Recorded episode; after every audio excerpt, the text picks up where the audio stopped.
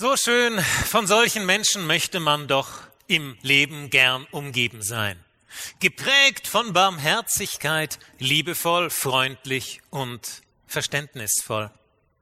Was prägt eigentlich unser Leben? Was gibt uns in unserem Leben die Richtung an? Etwas moderner gefragt, was ist dein GPS dann und wann betätigen sich viele Menschen heutzutage als Ritter der blauen Linie sozusagen. Sie, ste sie steigen irgendwo aus, sie haben ein Ziel auf dem Handy einprogrammiert und es zeigt ihnen eine blaue Linie oder blaue Pünktchen und der Linie fahren oder laufen sie nach. Viele Dinge in unserem Leben setzen wir einfach ungefragt voraus und denken eigentlich nicht mehr darüber nach. Und das ist ganz normal. Die Einstellung, mit der wir am Morgen aufwachen, wie wir andere Menschen behandeln, wie wir uns einer neuen Situation nähern, die Dinge, auf die wir unsere Zeit, unser Geld, unsere Aufmerksamkeit verwenden. Meistens funktioniert unser Koordinatensystem, aber manchmal bieten auch die Segnungen der Technik ihre Tücken. Haben Sie schon gehört von dem deutschen Touristenpaar, das gerne in der Schweiz ins schöne St. Gallen fahren wollte? Es hat das Navi eingeschaltet, es hat den Namen eingetippt und es fuhr los. Und es kam raus in Österreich. Wissen Sie warum? Wenn man St. Gallen als St. Gallen eingibt, landet man in St. Gallen in der Schweiz. Wenn man aber das Sankt ausschreibt, S-A-N-K-T, dann landet man in Österreich. Denn dort ist der Ort so geschrieben. Und wissen Sie, was es in Österreich gibt im Ort St. Gallen? Die Teufelskirche. Ich habe gestaunt, als ich auf die Landkarte geschaut habe. Da gibt es tatsächlich einen Ort, der so heißt. Mit anderen Worten, wenn man nicht weiß, wo man im Leben hin will, riskiert man zum Teufel zu gehen. Äh, es ist übrigens nicht so, dass jemand dort dem Teufel tatsächlich eine Kirche gebaut hätte, sondern einer alten Sage zufolge lebte dort oben ein Einsiedler, der kein ganz so heiliges Leben führte und die Leute, die zu ihm kamen, auch nicht. Und als eines Tages alle, die irgendwie zu einem wilden Gelage zu ihm aufgebrochen waren und das sogar noch am Karfreitag, nicht mehr zurückkehrten, machte sich die Dorfbevölkerung auf, untersuchte den Ort und fand nur noch ein großes Loch vor Größe einer Kirche, aus dem Schwefeldämpfe aufstiegen und daher hat der Ort seinen Namen. Ein kleiner Punkt oder ein ausgeschriebenes Wort, es macht den Unterschied. Wir müssen genau wissen, wo wir in unserem Leben hinwollen oder unsere Lebensplanung könnte uns Streiche spielen. Kennen Sie die Geschichte von dem Mann, der sagte, jemand hat mein Navi, mein Navigationsgerät gestohlen. Seitdem fehlt meinem Leben die Richtung. Wir lachen drüber, weil wir uns im Rahmen unserer Umgebung eigentlich ganz prima und sicher bewegen. Wenn es aber über größere Distanzen oder über Jahrzehnte oder über die ganze Bandbreite und Länge unseres Lebens geht, dann ist es für uns entscheidend wichtig, dass jemand da ist, auf dessen Wort wir uns verlassen können. Jesus Christus ist das lebendige Wort Gottes, das in diese Welt gekommen ist, damit wir den richtigen Weg finden. Denn er sagt, ich bin der Weg, die Wahrheit und das Leben. Niemand kommt zum Vater als nur durch mich. Er ermöglicht uns den Weg zum Vater. Er baut, wie wir das in dem Lied so schön gehört haben vorhin, er baut Brücken. Es ist entscheidend wichtig, dass wir in unserem Leben wissen, wo die richtigen Brücken durchgehen. Aus der Anfangszeit der Navigation mit elektronischer Hilfe, dort wurde festgestellt, dass es tatsächlich mal vorgekommen ist, das war 1998, dass ein Mann mit einem offenbar relativ luxuriösen und gut ausgestatteten BMW voller Freude offenbar dem Weg nachfuhr, wo ihm das Navi angegeben hat, dass eine Brücke wäre. Da war nur ein kleiner Fehler in der Software.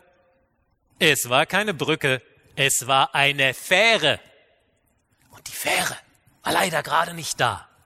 Und er fuhr mit seinem Auto über den Bootssteg ratsch in den Fluss. Das Ganze schlug im wahrsten Sinn des Wortes derartige Wellen, dass später sogar ein Fernsehteam aus Japan anrückte, um den verblüffenden Vorfall nachzustellen. Wir sagen manchmal, Worte sind Schall und Rauch, Stock und Stein bereiten mir Pein, aber Worte können mich niemals verletzen. Aber Worte können Wege weisen. Und wir müssen aufpassen, dass die Wegweiser unseres Lebens nicht Wegweiser vom richtigen Ziel werden. Denn Worte sind entscheidend und können unser Leben lenken. Christus, das Wort Gottes, ist gekommen, uns eine Brücke zum Vater und zu seiner Barmherzigkeit zu bauen. Und das vielleicht oder sogar sicher, gerade auch dort, wo wir es eigentlich von uns aus gar nicht mehr gewollt oder versucht hätten. Ich habe gelesen von zwei Brüdern, die in der Nähe voneinander wohnten und über Jahre und Jahrzehnte arbeiteten sie freundlich, harmonisch, liebevoll und vertrauensvoll zusammen. Dann gab es ein kleineres Missverständnis, das zu einem etwas heftigeren Wortwechsel führte und zum Schluss war zwischen ihnen ein Graben. Im wörtlichen Sinne dann auch, weil der eine Bruder den Bagger genommen und die Kluft im Gelände zwischen seinem Anwesen und dem vom Bruder vertieft hatte. Ein Graben trennte sie nun. Da kam eines Tages ein fahrender Zimmermann was für eine wunderschöne Symbolik, aber es soll wirklich so passiert sein. Ein fahrender Zimmermann bei dem anderen Bruder vorbei und fragte ihn, ob der denn Arbeit für ihn hätte. Und der sagte, ja, ich habe Arbeit für Sie. Sehen Sie das Anwesen da drüben und den Graben, den mein Bruder gezogen hat? Ich will den Mann nicht mehr sehen. Gehen Sie hin und bauen Sie einen zwei Meter hohen, undurchsichtigen Holzzaun, dass ich sein Anwesen gar nicht mehr vor Augen habe. Selbstverständlich, sagte der Schreiner. Zeigen Sie mir, wo die Nägel sind, zeigen Sie mir, wo das Locheisen ist, mit dem ich die Pfosten versenken kann, und dann glaube ich, werde ich eine Arbeit verrichten, mit deren Ergebnis Sie zufrieden sind. Gesagt, getan. Der Bruder zeigte dem Schreiner, dem fahrenden Zimmermann, die Werkzeuge und hatte anschließend etwas in der Stadt zu tun. Er war den Tag über abwesend. Wie sehr staunte er, als er wieder zurückkam und feststellte, da war ja gar kein Zaun. Stattdessen war über den Graben, der ihn von seinem Bruder trennte, mit aller fachgerechten Kunst der Ausführung eine Brücke gebaut worden, inklusive einem Geländer inklusive einem Handlauf und nicht nur das.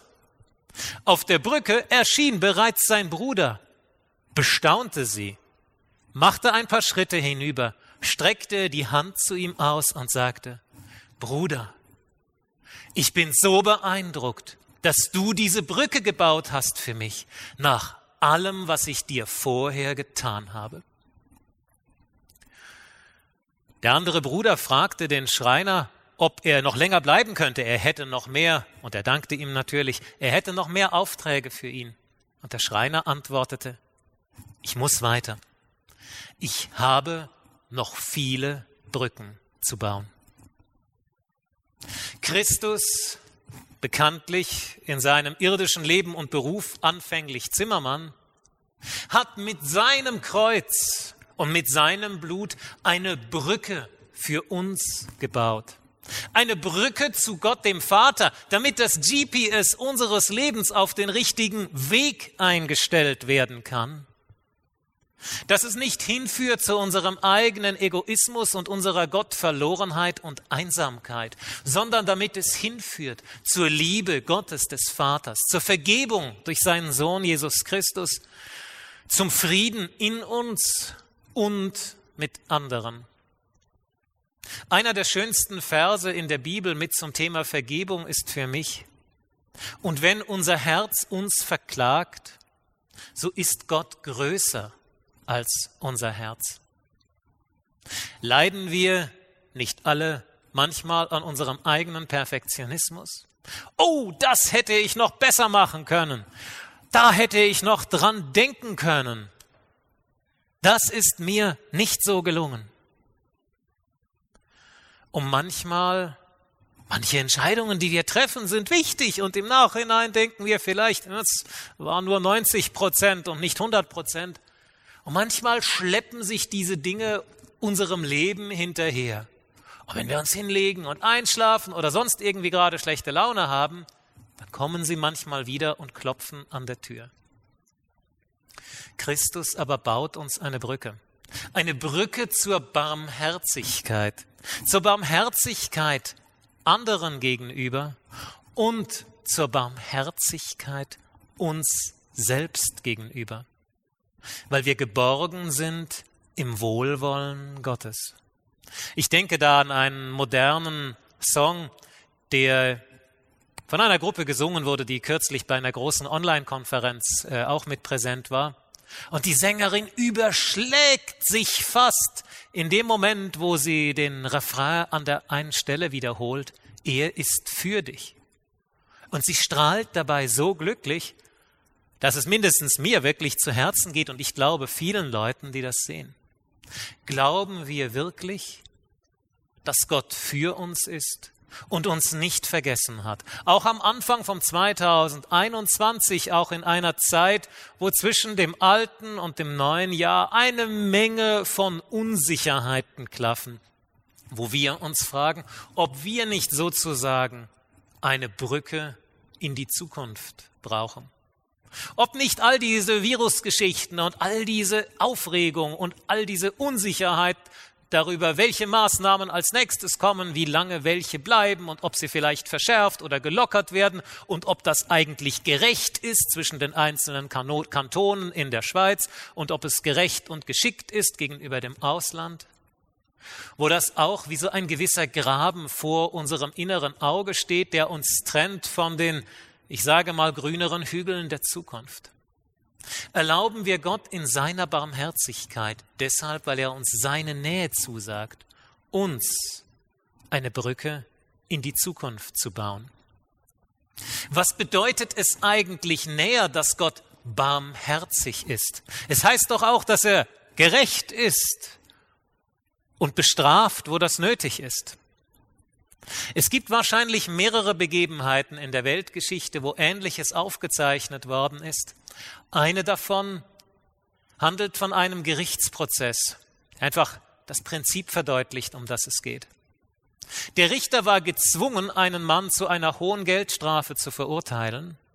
Und die Mutter des Mannes schrieb ihm einen flehentlichen Brief, dass das Leben dieses Mannes völlig ruiniert wäre, wenn er diese riesige Strafe würde zahlen müssen. Und der Richter schrieb zurück, keine Chance. Das Gesetz verurteilt, er muss Recht sprechen, er muss verurteilen, denn er darf und kann das Recht nicht beugen. Aber er legt einen Scheck bei, ausgestellt natürlich nicht auf das Gericht oder den Staat oder den Steuersäckel, sondern auf ihn als Privatperson und bezahlt das, was als Strafe auferlegt war. So kann er gleichzeitig gerecht und barmherzig sein. Unser Gott ist ebenfalls gleichzeitig gerecht und barmherzig. Deshalb, weil er auf der einen Seite das Kreuz nicht vermieden hat, weil Christus für uns ans Kreuz gegangen ist, für all das Dunkel in unserer Seele zu bezahlen, dass es hell wird durch sein Licht. Das Urteil ist gesprochen und vollstreckt worden, aber der Richter hat selbst bezahlt. Das ist der Grund, warum er tatsächlich barmherzig und gerecht ist. Interessant finde ich auch noch, dass die Passage bei Lukas eingeleitet wird das bekannte, liebt eure Feinde, tut wohl denen, die euch hassen, mit, der Erklär mit den Worten, aber ich sage euch, die ihr zuhört. Das deutet ganz sanft an, dass es auch Leute gibt, die nicht zuhören. Wir haben uns heute Morgen hier versammelt, weil wir Gottes Wort hören wollen. Und das ist spitze. Gleichzeitig liegt zwischen unserem Kopf und unserem Herz manchmal eine lange Rennstrecke, selbst wenn wir guten Willens sind, dass Gottes Wort reingehen soll. Es gibt so viele Dinge, die uns ablenken können. Es gibt so viele Erfahrungen, die unser Leben bestimmen. Manche Psychologen sagen, dass unsere Seele die Tendenz hat, die Menschen nachzuspielen, die uns verletzt haben. Warum? Weil wir uns irgendwann gemerkt haben, dass dieser Mensch in seiner, ich sage mal, mangelnden Barmherzigkeit in dem Moment der Gewinner war, weil er den anderen verletzt hat. Und dass gerade diejenigen Menschen, die am meisten verletzt worden sind, und um Himmels willen, wer ist das denn nicht mal worden, das größte Risiko haben, dass sie später andere verletzen, weil sie denken, sie müssen jetzt besonders hart sein, damit ihnen das nicht wieder passiert. Und schwupps, ehe sie sich versehen, wird das Spiel fortgesetzt. Und das möchte man ja eigentlich nicht. Versuchen wir bewusst darf man das so sagen, Christus nachzuspielen. Wir müssen es ja nicht alleine tun. Er gibt uns nicht nur gute Worte wie ein gütiger Gesetzgeber, sondern er wohnt selbst in den Herzen aller, die an ihn glauben. in unserer Ohnmacht, in unserer Schwäche können wir zu ihm kommen und sagen, Herr Jesus Christus, ich bin so leer, ich bin so demotiviert, ich habe so keine Liebe und keine Ahnung, wie ich die Liebe, die ich nicht habe, dem anderen vermitteln sollte. Aber du, du wohnst in mir.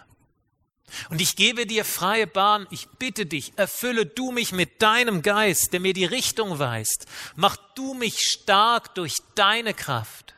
Wirke du durch mich. Ich gebe dir das GPS meines Lebens, dass du den richtigen Weg darauf einstellst. Dass wenn mich jemand fragt, was ist ein, eine Kreuzworträtselfrage, was ist ein Fünf-Buchstaben-Wort für starke emotionale Reaktion auf Schwierigkeiten? Was würden Sie sagen? Fünf-Buchstaben-Wort, starke emotionale Reaktion auf Schwierigkeiten? Hat jemand eine Idee? Laut? Beides gehört, sehr gut. Angst und Liebe haben beide fünf Buchstaben und sind eine starke emotionale Reaktion. Und ich wünsche mir, dass sie es im neuen Jahr für uns auch sind, deswegen, weil wir getragen werden von Gottes Kraft. Ein besonders tolles Beispiel dafür hat sich im Jahr 1991 ereignet als Michael und Julie Weißer, ein jüdisches Ehepaar, ihren ersten Telefonanruf erhalten haben von einem Mann namens Larry Trepp, der den markerschütternden Titel des großen Drachen von Nebraska trug. Man mag sich fragen, welcher Pünktchen, Pünktchen, Pünktchen auf die Idee kommt, sich den Titel großer Drache zuzulegen. Und die Antwort lautet, dass das niemand anderes ist als die Leute, die einen Distrikt vom Ku Klux Klan, also einer rassistischen, gewalttätigen Organisation, leiten in den USA. Und der hatte eine Riesenfreude dran, dem jüdischen Ehepaar das Leben schwer zu machen. Die Weißers haben durch Gottes Kraft es geschafft, das Böse mit Gutem zu überwinden. Als erstes haben sie ihm freundliche Telefonnachrichten auf seinem Anrufbeantworter hinterlassen. Dann haben sie irgendwann gemerkt, dass der Herr Trapp in Wirklichkeit ein blinder, an den Rollstuhl gebundener Diabetiker war und haben angefangen, Einkäufe und Besorgungen für ihn zu machen. Und Weißer war davon derartig beeindruckt, dass er sein früheres Leben völlig aufgegeben hat, mit der Polizei zusammengearbeitet und ihnen Hinweise gegeben hat, die geholfen haben, Dinge aufzuklären, die in dem ganzen Umfeld dieser Organisationen so geschahen. Und Weissers setzten dem Ganzen die Krone auf, indem sie, als es mit seinem, seiner Zuckerkrankheit schlechter wurde, ihn sogar bei sich aufgenommen und gepflegt haben. Da können wir nur staunend davor stehen. Und es verlangt ja, Gott sei Dank, auch keiner von uns, dass wir das jetzt so machen müssten. Aber es ist faszinierend, wie viel Kraft Gott Menschen geben kann, die auf ihn bauen. Dem Redlichen erstrahlt im Finstern ein Licht, der Gnädige, Barmherzige und Gerechte. Wohl dem Mann, der gütig und zum Helfen bereit ist, der das Seine ordnet, wie es recht ist. Psalm 112, Verse 4 und 5. Amen.